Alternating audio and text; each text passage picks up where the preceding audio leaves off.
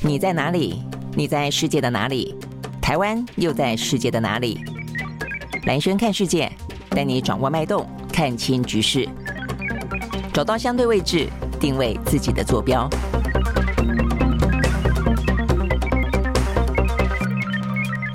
大家好，我是兰轩，欢迎收看今天的兰轩看世界啊。好，那今天的话呢，全球的新闻当中啊，这个聚焦在一个呢蛮有意思的一个话题，有就是中国大陆哦。这个中国大陆的话呢，他们呢在昨天我们才讲到他们的经济成长率啊，在去年底啊，等于他们结算了整个呢二零二二年的经济成长率。那原本预估的话呢是百分之五点五，后来的话呢大概成为百分之二点九哦，这个接近百分之三。所以呢，这个大概是近些年来哦非常非常罕见的啊，这个。呃，几乎是跟原本预期的腰斩。不过大家可以想象得到，这跟疫情有关，而且呢，跟这个中国大陆的动态清零的政策有关啊，也因此呢，经济付出了相当惨痛的代价啊。但是他们现在的话呢，正在历经这个疫情的高峰，决定要解封了。那这个解封的话呢，当然一方面是必须要跟国际接轨，在民生经济当中的需求。那另外一个蛮重要的是，哦，这在去年的大概十一月底、十二月的时候呢，爆发了所谓的白纸运动，这也是一个相当呃重要。的一个诱因啊，这个呃导火线。好，那但是另外一个呢，我们今天要讲到也是腰斩的啊，这是在今天的媒体当中呢，蛮受到关注的啊，那就是中国大陆的人口哦，他们人口的话呢，在今年的负成长哦，那这个负成长的程度啊，是六十一年来的首见哦，所以呢，几乎是半个多世纪以来，它已经连续六年都是下滑了，但是呢，目前下滑的呃速度啊，跟这个程度呢，都是超乎寻常。那甚至呢，在今年看得到的状况，就是很明显的是生不如死啊，也就是说呢，在过去一年当中，二零二二年死亡的人数的话呢，是远远多过于呢呃出生的人数。那这个部分呢话呢，跟台湾哦有点像，台湾也是连续几年哦，就是生不如死了，出现了呃生育哦跟这个死亡的黄金交叉。好，但对中国大陆来说的话呢，比较不一样的地方在于，目前的话呢，美中两大强权正在非常激烈的啊这个。呃，角力当中啊，所以呢，这个角力的过程当中，不管就这个综合的国力来说，就军力来说，就经济实力来说，就人口数来说，坦白说，都会扮演了相当重要的角色啊。所以呢，就在这样的中美之间角力的当口上，呃，中国的人口啊，这个出现了激进啊，这个等于是跟六七年前比起来，几乎是一个腰斩啊。这个出生新出生的人口呢，几乎是一个腰斩的局面啊。所以呢，它可能会呃象征性的。的意义哦，会来得更加的重大，不只是呃一次的啊这个人口数字而已哦。好，所以我们这个部分我们待会会来跟大家讲。呃，目前的话呢，全球哦很多重要国家当中的一些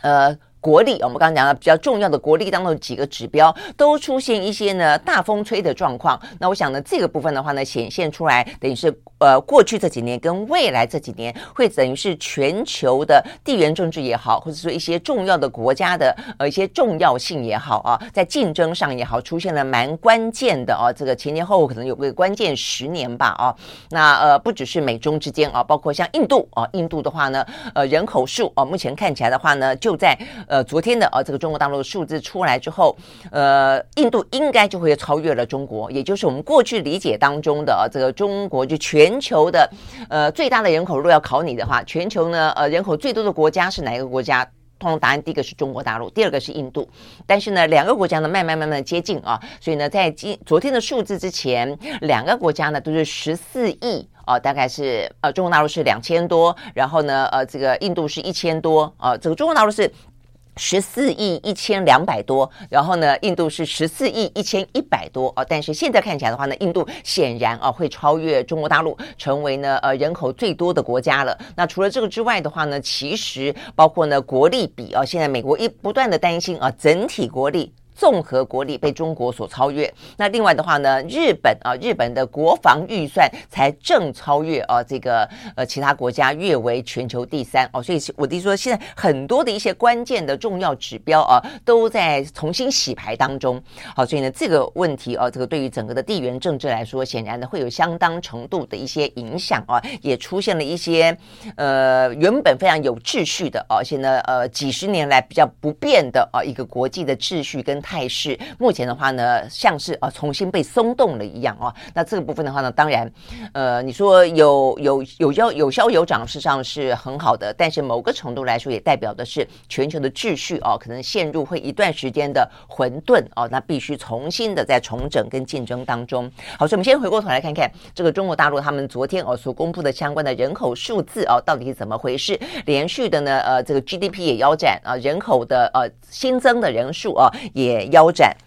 好，那这个部分的话呢，讲到的就是呃，在他们昨天啊公布了去年底总人口数啊是十四亿。一千，我刚讲说一千接近两百嘛啊，这个精确的数字是十四亿一千一百七十五万人，比起前一年的年底呢，减少了八十五万人，是从一九五九年到一九六一年大饥荒之后，呃，整整的半个多世纪之后，六十一年来第一次的首度下跌哦。那事实上，他们的这个人口的。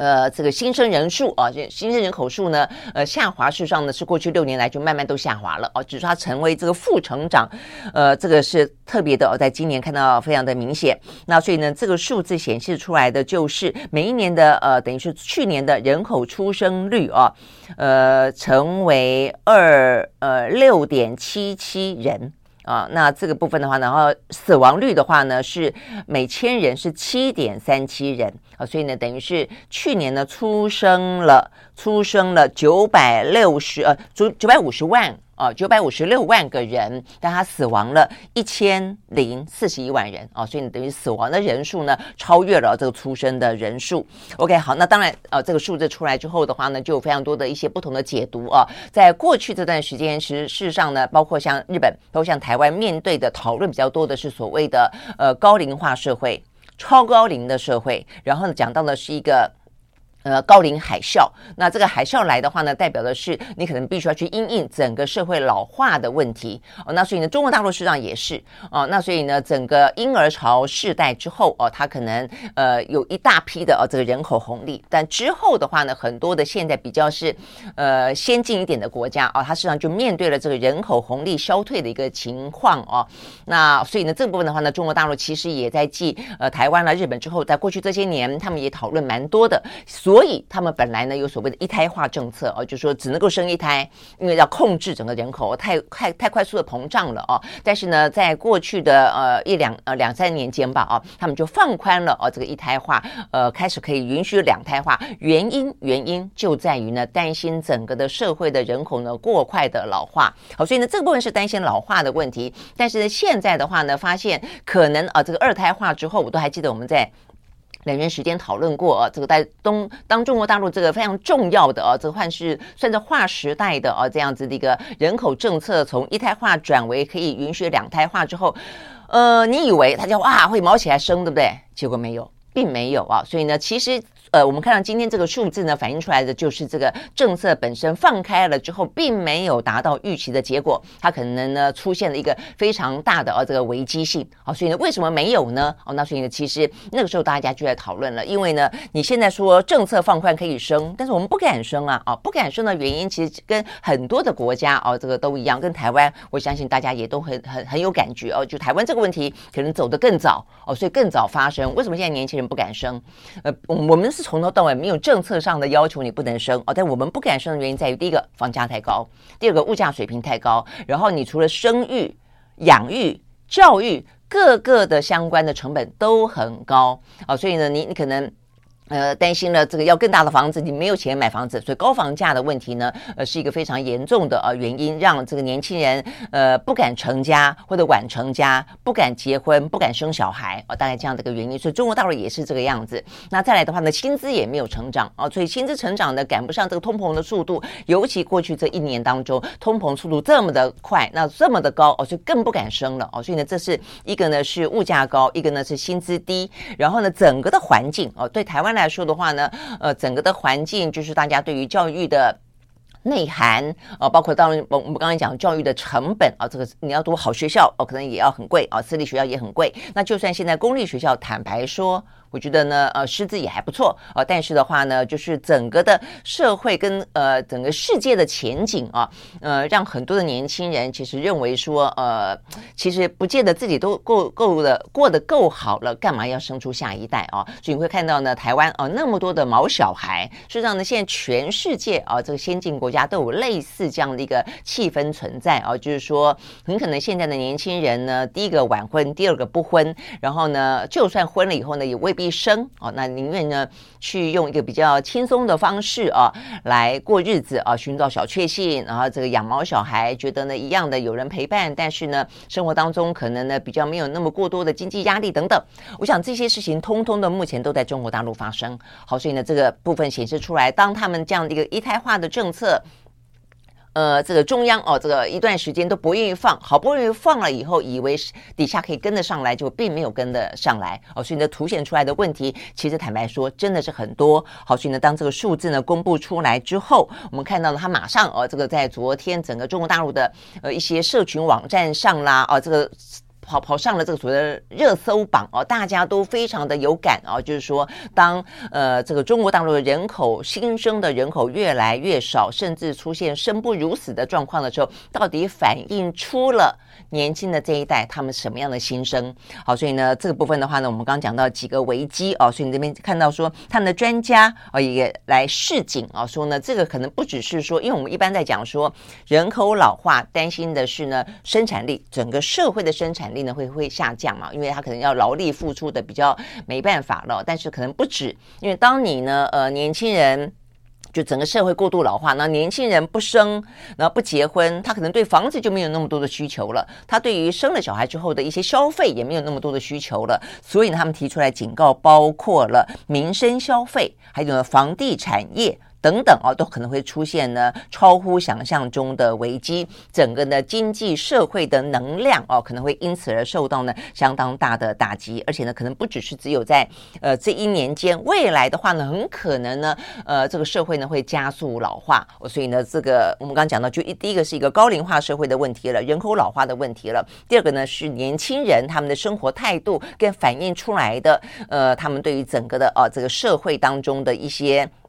呃，落差哦，跟他自己呃，可能不再追梦了，甚至躺平了哦，所以这跟呃中国大陆最近流行的字眼有关，这个躺平族、内卷族，我想这个都是反映出来哦，这个同样的啊类似的一些现象，而这个现象的话呢，看到这个相关的数字，就是更明显的看起来呢是触目惊心。那另外还有一个。还有一个的话呢，可能就不只是说呢，年轻人婚不婚、生不生啊，这还包括了说为什么死亡的超过了出生率哦。那我们发现呢，中国大陆在昨天相关的讨论呢，可能还有一个就是。到底中国大陆的疫情死亡率是如何？好，所以呢，在前一天，呃，世卫组织呃也才特别的提醒呃，中国大陆必须要去面对啊，而且要特别的呃注意到所谓的超额死亡的状况，就是说它的死亡大概每一个国家他们都有一个平均每一年的死亡率，而且它比较像是一个自然的生老病死哦这样的一个死亡率。但是像台湾啊，也有一度哦，在这个疫情高峰有过这样的一个讨论，就是说。我们的死亡率是不是有点超额死亡？就是说呢，比一般的呃年份来说哦，这个死的更多哦。那尤其是疫情，甚至呢是比疫情去估算推估的一个死亡率还要来得高哦。所以呢，它是一个死亡的黑数，而且呢是超乎想象。那如果超乎想象、超乎预期的话，那很可能就跟整个的医疗体系、跟整个防疫政策是有关系的。好，所以呢，这个世卫组织也才这样的提醒。那事实上呢，在昨天这个数字出来之后，中国大陆的社会呢也非常广泛的讨论。他们认为，中国大陆呢显然呢，在过去一年间疫情当中超额死亡的或者死亡的黑数，比起想象中的来的更多。而且他们说呢，呃，这些数字没有被公开的，或者说呢被呃美化了的数字，如果回到真实，他们认为中国大陆呢在昨天所公布的人口的负成长。也就是所谓的生不如死的状况，可能比数字还要来得更严重哦。也就是说呢，死亡的人是来的更多的了。我们刚刚讲到说呢，呃，去年一整年中国大陆呢出生的人口呢是九百五十六万，那死亡的人口呢是一千零四十一万，那显然的这个一千多可能还要来得更多更多哦。OK，好，所以呢这个部分的话呢是讲到呃中国大陆昨天公布这个数字哦，但这个数字的背后哦隐藏了非常非常多的讯息。好，那所以呢这个大概是我们这样子讲的的到一个分析哦。但就整个的国力来说的话，或者就整个哦这个全球哦这个竞争力来说的话呢，中国大陆可能呃还要想得更多一点了哦。那就是包括第一个我们刚刚讲到了印度。印度的人口红利呢，也因此啊，应该呢就会超越过中国大陆了啊。所以目前的话呢，看到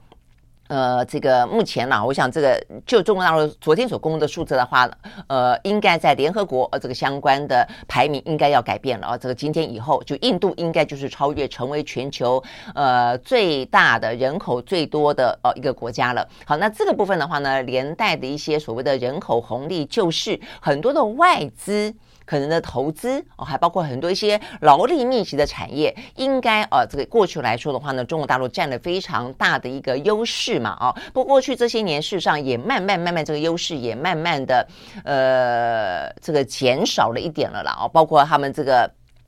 包括一样，我们刚刚讲这个人口结构也开始出现转变，那开始高龄化，但是更重要的也还包括说他们的一些中产阶级崛起啊，那呃对于一些环保的要求也变高了哦，所以呢，他们也不太想要再是那么的过度的，只是。寻求劳力密集的产业而已哦，所以中国大陆也在腾笼换鸟，也在呢华丽转身，他们也希望有更多的高科技的产业出来啊。但是呢，呃，重点在于说，这个是他们主动的愿意。但是我们刚刚讲到的是，如果是讲到人口红利是被动的哦，当。别人会不选择你哦，所以呢，现在更多的国家哦，很显然的，呃，等于就是这个趋势会更明显了哦，可能会往印度走，有可能会往越南走，可能会往这个印尼走啊，所以这些的话都还是人口呢持续增长的国家。那如果说在这个亚洲地区做选择的话呢，显然这些国家会是啊，这个在人口在劳力密集的产业当中更受青睐的哦。所以呢，从这个角度来看，你也可以更能够理解。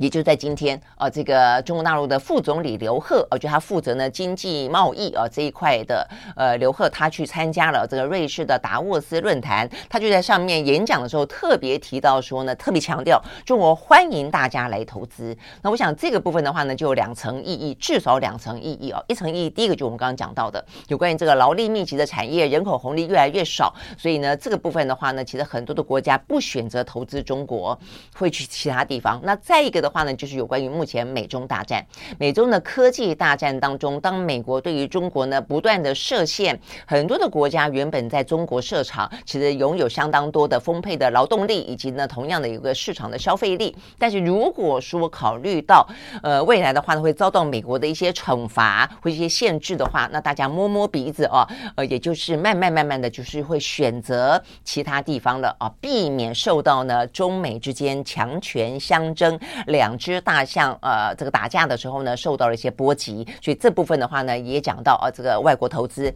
哦，还有另外一个，就是在疫情期间，疫情期间的话呢，中国这么强力的呃风控，让各个国家哦，可能感受到了，嗯，一个算是一个呃集权体系啊，它的政策可以如何的强硬。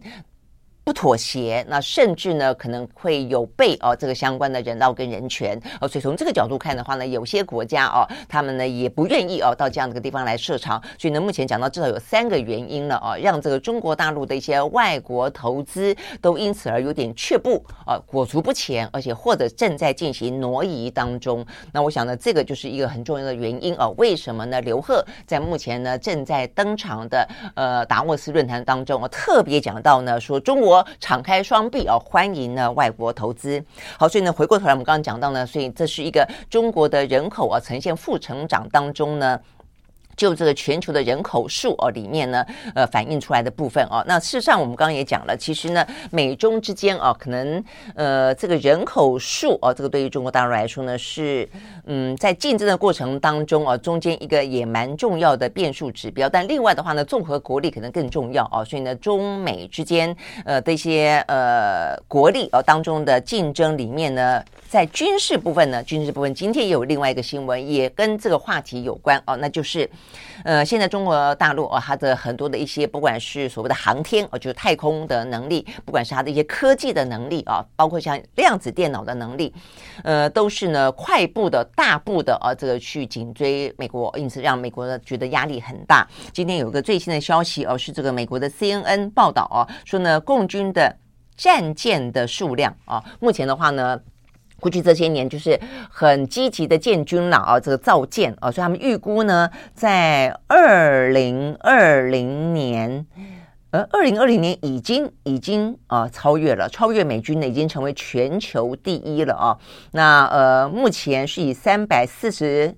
三百四十艘对上了三百艘哦，所以美军只有三百艘，而且他们特别强调的是持续的扩张当中哦，所以意思就是说呢，目前可能呃稍微的领先而已。但是呢，在未来的呃两年之间，呃，可能就会达到四百艘，那所以呢，中间的落差就已经有一百艘了哦。所以这个部分的话呢，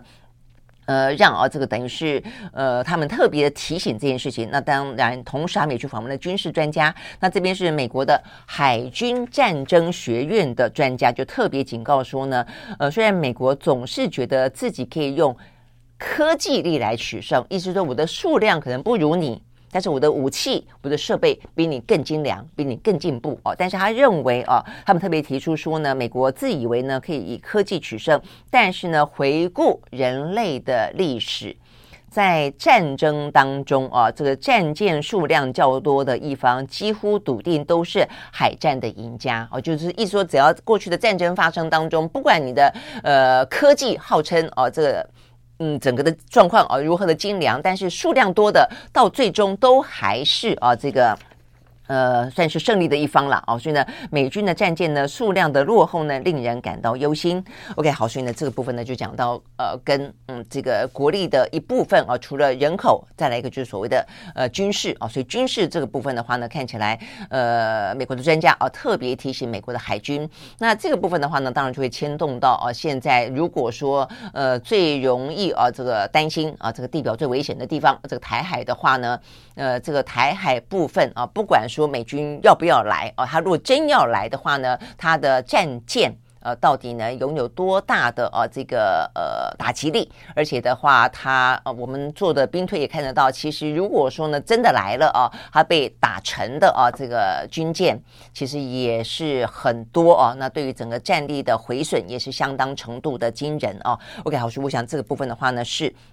看到呢，呃，这个美中之间啊，呃，很多部分都在进行消长，很多部分呢都在竞争当中。那过去的话呢，中国大陆在人口部分呢是充满了呃人口红利啊，但是现在看起来的话呢，也开始慢慢慢慢的面临了很重要的转型。好，那既然讲到这个部分的话呢，我们就要再看一下啊，呃，讲到呢这个印度，印度的话呢，在人口数部分目前应该就要超越中国大陆了。那实际上印度最近很不赖啊，这些年呢，它可能不只是人口数超越中国大陆。它的整个的 GDP 的表现，呃，也在去年的时候，这个去年的时候，它事实上从二零二一年的最后三个月，它的 GDP 就已经开始啊，这个偶尔会超越过英国。那在去年二零二二年中中间的中，它已经非常稳定的哦，都是超越了英国。所以如果说你现在呃去 Google 哦打这个维基百科啊，这个全球第五大的经济体已经是。印度而不是英国了。好，所以呢，我们刚刚讲到的是全球，如果就人口数来看的话呢，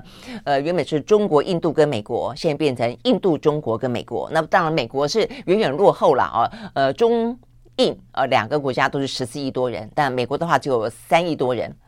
落差很大。呃，但就 GDP 来看的话呢，是美国、中国、日本、德国、英国。那现在就变成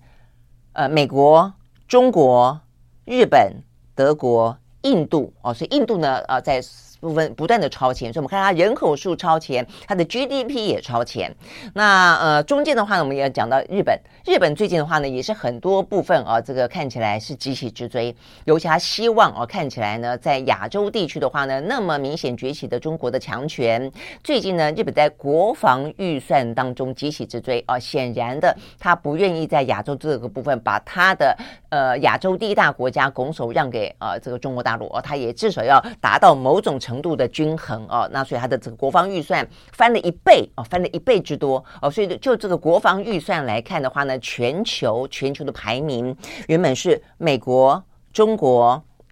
印度、英国、俄罗斯呃。日本还排远远排在后面，但现在的话呢，日本嘣一下的哦，因为它加倍了之后呢，希望在二零二五年到达百分之二，将会成为美国、中国、日本。OK，好，所以我们看到呢，其实就很多的不同的，我们在横珠一个国家的呃国力啊、部分的话呢，有很多的面向可以去谈，但是呢，这些面向。目前的话呢，全球都在面对，有好几个国家呢都在面对一些呢，呃，消长跟洗牌当中。OK，好，我想这个部分的话呢是。呃，蛮值得关心的啦，哦，好，那所以呢，对中国大陆来说，再回到中国大陆，我说它同样的面对的是一个人口的红利啊，这个呃越来越少，而且呢生不如死。我们刚刚讲到，其实很多的是不只是呃数字的层面，是经济的层面，是社会的层面啊，甚至会带动了整个的国家的危机。那再来的话呢，就是他们经济的成长必须要能够支撑。那去年的数字显然呢不怎么妙，那呃勉强维持到百分之三左右。那今年的话呢，如果说可以在疫情过过后能够回复的话了啊，那我觉得这个部分可能可以稍微的消减一点啊，呃，这些部分哦，可能一个危机社会的压力哦，但是它的经济要如何转型，如何带动，如何提供年轻人一个敢生、想生、能生的环境啊，我想这个部分其实呢是一个很大很大的课题。好，所以呢这些部分呢都是我们看得到的啊。呃，跟今天比较重要的话题，我们把它给融合在一起讲。那既然讲到这个经济的部分，我们就很快的来看一下啊。这个经济的部分的话呢，呃，这个中国大陆预期今年希望能够好一些些了啊。但是呢，就全球来看的话呢，呃，在欧美股市啊，这个呃前一天是呃休市嘛，哦，那在昨天的话呢，呃是美国是涨跌互见，那欧洲的三大指数也是涨跌互见啊。那看起来的话呢，确实在今年的呃二零二三。三年开春啊，有些事情呢也还是不太妙啊。比方说，第一个啊，在昨天看起来金融类股呢跌得很凶，为什么呢？高盛哦，高盛呢，他们昨天公布了一些相关的财报，创下十年来最严重的第四季的获利锐减。好，那所以因此的话呢。就带动了其他的金融类股也都是下跌的，不过也不是都不好啦。哦，像摩根大通哦，摩根斯坦利啊，它表现就还不错。那 OK，所以呢，各自有各自的一些状况。但另外还有一个呢，就是也不是很妙的哦，那就是呢，呃，微软啊，微软又传出裁员，所以呢，现在大科技的这些呃美国的跨国公司一个一个呢都在进行裁员。好，所以微软的话呢，这个昨天传出来哦，他们呢可能会要裁员百分之五，大概有一万一千多个职。位啊，好，所以呢，这些部分的话呢，都反映出来，其实因应今年的整个经济的景气啊，大家都不是那么的看好啊，必须先勒紧裤带。那再来的话呢，呃，还有一个数字也不太妙，那就是美国纽约州的制造业的指数，呃，礼拜呃一一月份一月份的指数呢，暴跌到负的。三十二点九啊，创下二零二零年五月以来的新低，远远低于市场预期。那最主要的原因是因为订单大减啊，还包括了这个就业增长停滞等等。所以目前看起来服务业表现还可以哦，但是制造业呃状况还是蛮糟糕的。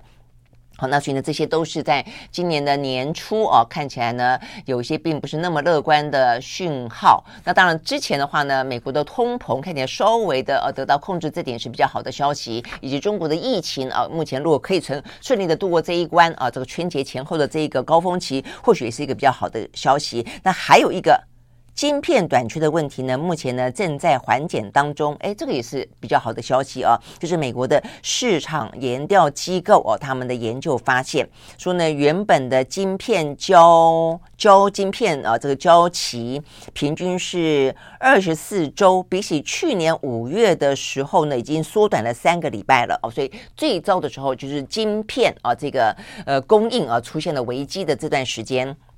大概呢已经过去了，OK 好，所以呢这些算是呢在今呃今天啊这个看到的相关的经济数字部分所提供给大家的一个比较好的消息啊，但是呢呃比较好坏参半、啊、各有的消息。那但是油价的话呢看起来显然的啊，在今年二零二三年并不是呃那么乐观啊，虽然过去这一个呃目前正在经历中的冬天有点像暖冬哦，所以呢，呃，欧洲所面临到的这个油价跟天然气上升哦，这样的一个压力呢，因此舒缓了一些。但是啊，这现在在昨天，油价也还是一样涨的啊。为什么呢？因为俄乌战争目前其实真的是没有看到尽头，甚至就像我前两天说的啊，目前双方似乎都在蛮积极的备战当中哦。那所以呢，这样子的一个情况，显然的，呃，油价再飙高的几率是有的啊。所以呢，在昨天。呃，包括呢，西德州原油，包括了布兰特原油，都重新站上了八十块钱以上啊。那这个西德州原油涨了百分之零点四，收在每一桶八十点一八块钱美金。伦敦布兰特原油涨了百分之一点七，收在每一桶八十五点九二块钱美金。OK，好，所以呢，这个部分的话呢，是跟。经济比较有关系的话题哦，那今天预预计的话呢，叶伦会跟刘鹤见面啊，两个人在那个呃瑞士哦，所以会谈一些什么状况，我想大家会是关注的啦哦。那接下来的话呢，就是二月五号、六号，呃，布林肯会到中国大陆去哦，我去去见新任的这个外交部长秦刚。那双方的话呢，可能也不免的会碰触到贸易，但是可能就外交的体系来说，更重要的可能会谈到有关于呃台海之间的话题、哦、等等。我想这个部分都是啊，这个持续会发生中的那。最后一个今天的一个消息是，呃，跟中国大陆一样哦，同样是个共产国家。现在全球的共产国家哦，呃，已经没那么多了嘛哦。那在亚洲地区呢，少数也是一个共产呃主政的国家是越南。越南昨天突然出出现一个呃，算算蛮意外的呃，这个权力更替的消息。那就越南的国家主席突然之间呢决定辞职，而且马上被批准。那我想说说，哎。国家主席像习近平，他就是总书记兼国家主席。那呃，他怎么还需要辞职被批准啊？哦，那是呃，越南的状况比较不一样。越南的总书记跟国家主席是两个人当。呃，同样的，就共产主义国家来说的话呢，总书记永远是权力最大的那一个人。在中国大陆，他的总书记跟他的国家主席同一个人都是习近平，而且延长任期。但是呢，在越南的话呢，总书记而是阮富仲。哦，但是他的国家主席的话呢是阮春福。OK，好，那这个阮春福的话呢是在二零呃二零二二零一八年的时候啊，就他先前是总理。哦，那因为呢，整个的让这个越南的经济哦表现得非常的好，那也因此的话呢，阮富仲哦就在前几年把这个棒子交给了，把这个国家主席的棒子交给了阮春福，那也因此的话呢，阮富仲就成为呃共产党里面的最高权力的领导人啊，但是就呃政务来说的话呢，就交给了这个阮春福。好，但是最新的消息是。呃，过去这段时间啊，这个显然的，他们的行政体系啊，出现了蛮多的贪腐。哦、啊、说呢，有两名越南的副总理吧，哦、啊，在这个呃新冠世纪啊，我这个很多国家都一样啊，这个疫情当中呢，出现了很大的一块，就是说呢，都什么疫苗啦，啊，这个快筛剂啦，政商勾结啦，哦、啊，那所以这个部分的话呢，越南啊，这两位副总理的话呢，被指控跟呃，就是进行官商勾结，然后呢，哄抬了相关的防疫物资的价格。